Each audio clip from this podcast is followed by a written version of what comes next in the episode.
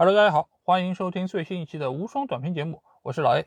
昨夜今晨，欧洲杯半决赛进行了第二场比赛，也就是英格兰队在主场迎战丹麦的比赛。最终，英格兰队经过一百二十分钟的苦战，二比一战胜了丹麦，进军了最后的决赛。他们将会在决赛中迎战前一天已经提前进入决赛的意大利队。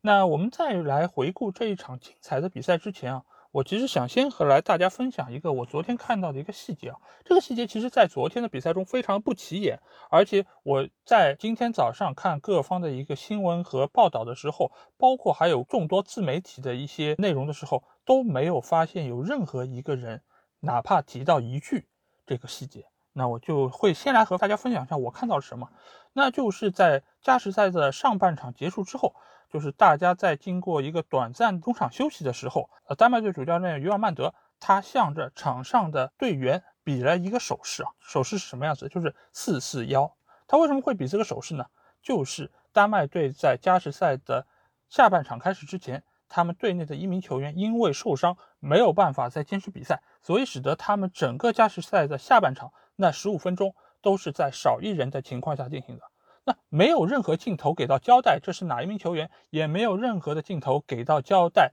这件事情的一个发生。为什么会这样？因为当时所有的镜头都给到了英格兰队的球迷在那边欢呼，在那边庆祝，因为在加时赛的上半场最后阶段，他们打入了一个点球，而整个英格兰队在中场休息的时候，在那边围成一个圈，啊，索斯盖特在给他们鼓劲，在给他们加油，所有的镜头都给到的是这些方面，而没有人注意到。丹麦队的这一个情况，而且镜头也并没有交代是哪一名球员最终没有办法上场。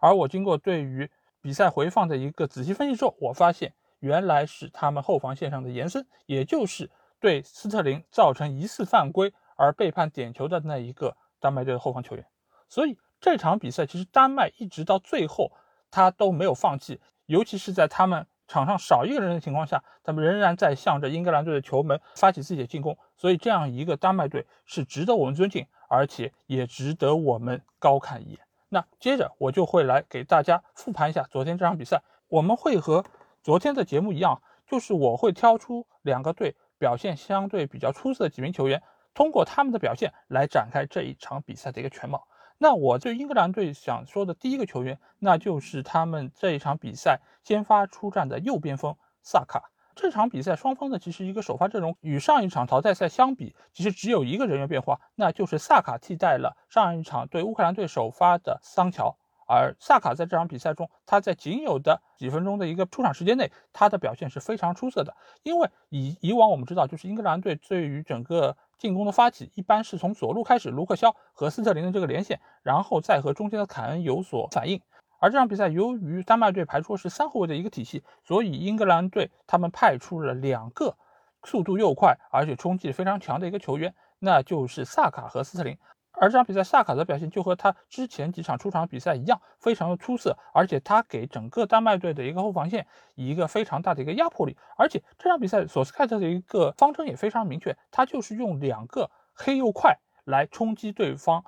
三后卫体系边路的这么一个内部位置。这样的话，也使得对方的两个边翼位不得不时常回来参与防守。所以萨卡在这场比赛中，他的一个突破，还有多次的一个分球，也是非常的卓有成效。而且也是他的一个传中，造成了丹麦队的那一个乌龙球。尽管这个球，如果丹麦队的科亚尔不把球碰入自家球门的话，斯特林也一定可以把握住这个进球的机会。所以这个进球，我觉得一大半的功劳要记在萨卡的头上。而英格兰队我要提到的第二个球员，就是他们的正印前锋。哈里凯恩，哈里凯恩其实在这场比赛中，我觉得比前几场比赛有一个最大的特点是什么？就是索斯盖特将哈里凯恩用回了热刺的这么一个体系中。哈里凯恩不仅仅是作为一个前场支点存在，吸引对方防守的一个火力，而是他不断需要回撤到内部这个位置，给予中前场的几个小块的球员一个支持。那尤其是这场比赛，索斯盖特把斯特林当成是孙兴民一样存在，这样的话，哈里凯恩从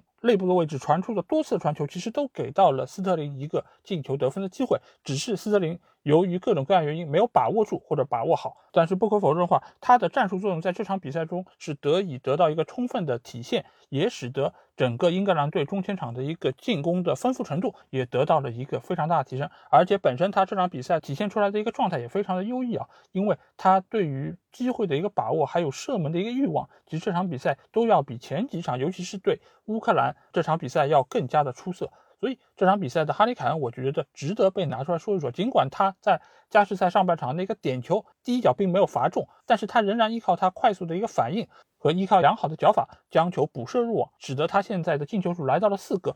极有机会冲击一下本届欧洲杯的一个金靴。那英格兰队这场比赛，我觉得表现最出色的球员无疑就是斯特林。斯特林，我觉得这场比赛或者说是这届杯赛他的一个表现都是出乎我们大多数人的意料。一开始我们还会把他。称作为是一个快乐男孩，我们会把很多的梗用在他的身上，就如同是我们对林皇一样。但是在经过了这么多场比赛，斯特林用他优异的发挥堵住了我们嘴，我们不再会称他为是一个快乐男孩。尽管这场比赛他确实也浪费了几次非常好的一个得分机会，尤其是在上半场有一脚面对舒梅切尔的那一脚射门，他直接把球打在了舒梅切尔的身上，这个球其实是近在咫尺。如果是一个有经验的前锋，其实是能够把握好这个机会的。之后还有多次的射门啊没有跟上，包括也有打飞的。但是这场比赛，我觉得斯特林在整个场上对于整个球队的一个帮助是非常大，更不要说他在加时赛所获得那个点球。至于这个点球啊，我觉得是整个场上或者说是这场比赛结束之后最被热议的一个话题。这个球在我看来是不是一个点球呢？我认为。这可以被判一个点球，尽管有非常多的专家或者说裁判说这个球不成立，或者说是不应该被判一个点球，尤其是在欧洲杯的半决赛这么重要的一个场合和这么重要的一个时机上，不应该被判一个点球。我们可以来看一下啊，就是在一开始他在突进的时候，后方的延伸有勾到了他的脚面，所以使得他整个人的平衡其实已经有一些失去，再加上后跟上的梅勒是有顶到斯特林的胯部。所以这两个动作的叠加，使得他最终倒地。我觉得这也是呃，主裁判最终会认定这是一个点球的一个重要原因，因为他确实在这个时候，因为斯特林我们知道他爆发力很强，他速度非常的快，在一个高速推进的球员的身边，如果一旦实施一个力，影响了他的平衡感，那他的倒地是非常容易，而且也是非常自然的。所以这场比赛，你可以说他这一个倒地是有跳水的嫌疑，或者说什么。但是跳水本身，你其实是在一个速率不那么快的情况下比较容易完成。但是斯特林这个球，他其实是全力突进的一个状态，而且他和丹麦队的球员有身体接触，这一点其实是毋庸置疑的。所以我个人更倾向于这个点球是判的没问题，而且裁判能够在这么关键的一个时间点上仍然坚定自己的判决，判了一个点球给到。英格兰队，我觉得是要给这个裁判的果断以及他的勇气点赞的。那说完了英格兰队这边，我觉得有必要来说一说丹麦队这边表现比较好的球员啊。我觉得第一个要说的丹麦队表现优异的球员是他们后防线上的韦斯高。韦斯特高这个球员，我们知道他其实是南安普顿的后防核心啊，他也具有一个非常高的一个身高，所以这场比赛他的存在以及他身边的克亚尔和克里斯滕森这三个中卫的存在。使得整个英格兰队的高球可以说这场比赛是毫无用武之地，几次定位球，包括前场的一个起球，其实都给这几个后卫线的球员给封堵出去。而且，呃，韦斯特高在这场比赛中，他也有多次的上抢和地面球的一个铲抢非常的准确，所以我觉得这场比赛韦斯特高的表现是非常非常出色的，而且他也坚持到了加时赛的。上半场结束，所以他个人对于整个球队的一个贡献，我觉得也是居功至伟。那另外一个要提下球员，我觉得一定是中场的霍伊比尔。霍伊比尔可以说是整个这届欧洲杯丹麦队表现最为出色的球员。原本在这个球队里面，霍伊比尔和埃里克森其实是作为一个前场的一个核心和一个中后场的一个核心，但是当埃里克森出现了那个意外事情之后，霍伊比尔就成了一个又当爹又当妈的一个存在。那这场比赛其实霍伊比尔在中前场的一个能力也得到了一个非常充分体现。他不但在队伍的一个防守和拦截能力上给到本方的一个防守球员非常大的一个支持，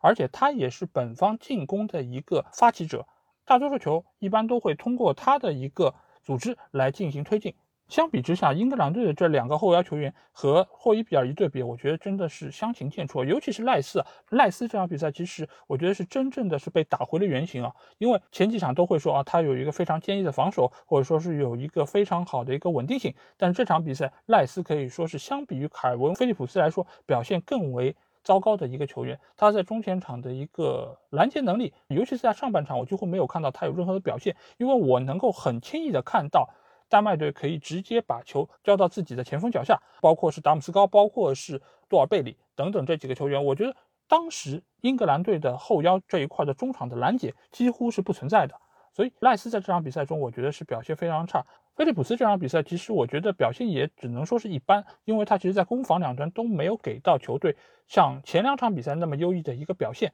而相比之下，霍伊比尔的表现真的是要出色太多。如果不是因为到下半场后半阶段他的体能出现了一个非常大的一个下降，我相信丹麦队的进攻能够比我们看到的要更有威胁性。那我觉得最后要提一嘴，呃，丹麦队表现优异的球员，那无疑就是他们的门将舒梅切尔。因为舒梅切尔这场比赛，我觉得是整个丹麦队能够撑到加时赛的一个最大功臣，因为他在上半场挡出了斯特林的那一脚近距离的射门，以及突出了马奎尔那一个非常刁钻的头球的攻门。其实他那个动作，我们每当说到这种横身扑救的时候，都会提到以前英格兰队的传奇国门班克斯那一记神奇的扑救。但是我觉得。随着现在门将身体素质的一个提升，现在如同班克斯这样的一个横身飞跃的扑救变得越来越常见。但是我觉得舒梅切尔的这一个横身扑救是现代门将里面能够体现出的一个最高水准，因为他真的是把自己的一个人撑到了最远的一个位置，而且他真的是用指尖把这个球给扑出去的，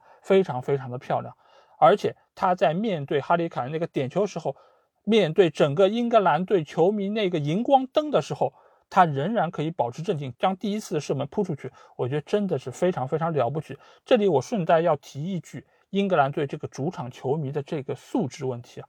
这个荧光笔的问题，其实也是这么多年来在世界足坛的一个顽疾。这个其实我觉得对于球员的伤害是非常大的，而且某种程度我觉得对于球队的伤害也是很大的，因为我觉得这是一个让球队蒙羞的一个现象。我觉得任何有良知的热爱足球的球迷都不应该做出这样动作，无论你。多么支持你的主队，我觉得都不应该做出这样的一个举动。而且，我觉得如果你的主队是依靠这样的一种手段，最终获得了比赛胜利，这也是不光彩和为人所不齿的。但是，舒梅切尔他仍然在这种条件下扑出了哈里坎的点球，尽管他没有办法扑出哈里坎的第二次射门，但是我仍然觉得这是整个丹麦队精神的一个体现，也是整个丹麦队这场比赛表现最为优异的一个球员。而且，我觉得他也无愧是老舒梅切尔的儿子。真的是将门无虎子。至于这场比赛双方表现比较平庸或者说不尽如人意的球员，我觉得也要简单提两句啊。一个就是英格兰队的门将皮克福德，皮克福德这场比赛的一个发挥，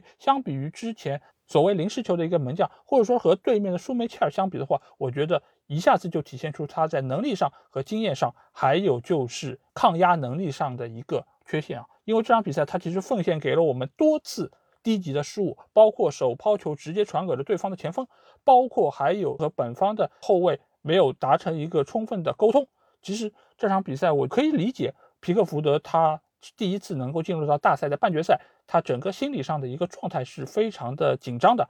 但是作为一个世界级强队的主力门将，我觉得他今天的这个表现其实是不合格的。那另外一个，我觉得。要提及的球员就是格拉利什啊，格拉利什这场比赛，我觉得和前几场比赛相比，确实是表现相对平庸了，而且他在左边路的突破也没有给到丹麦队太多的一个威胁。当然，也有可能丹麦已经早就知道索斯盖特会在七十分钟左右派上格拉利什这样一个球员，而且也对格拉利什的各方面的一个技术特点非常的了解，所以也使得他们对他进行了有针对性的一个部署，最终。也限制了格拉利什的这场表现，而且之后由于英格兰队取得领先，南门也提早把他换下，而换上了可能防守经验更足的特里皮尔。丹麦这边其实我要说一个相对比较平庸的球员，那就是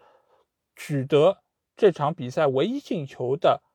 达姆斯高。达姆斯高其实，在赛前给大家寄予一个非常高的一个期望，而且他速度也非常快，进攻能力也非常强。而且这场比赛，他依靠自己的个人能力打进了本届比赛的第一个直接任意球，这个进球确实也非常漂亮，是一个很标准的电梯球。呃，但是这场比赛他在其他方面表现，我可以说是非常非常的失败啊，因为他对位的凯尔沃克几乎是把他拿捏的死死的，因为在速度方面他没有优势，而且在身体方面，凯尔沃克显然也要比他强壮的多。所以这场比赛，达姆斯高除了那一个进球之外，其他方面我可以看到他非常有进取心的一面，我也看到他多次的尝试带球突破，但是效果是非常糟糕的。所以这场比赛，我觉得，呃，丹麦队表现比较糟糕球员里面一定会有达姆斯高一号。但是纵观这场比赛，我觉得相比于昨天意大利队和西班牙队这场比赛，我觉得这技术含量方面，包括双方主帅的一个排兵布阵，我觉得还是技术含量稍微低了一些。但是不管怎样，英格兰队时隔这么多年再次入围了大赛的决赛，我觉得是一件可喜可贺的事情。而且他们仍然将在主场温布利